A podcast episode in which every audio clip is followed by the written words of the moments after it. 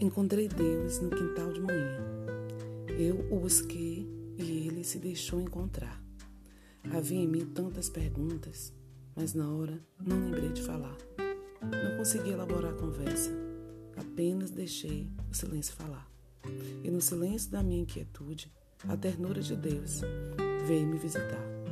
Eu senti a presença de Deus na leveza do vento a me tocar, na delicadeza da chuva fina e na beleza de cada flor a me olhar.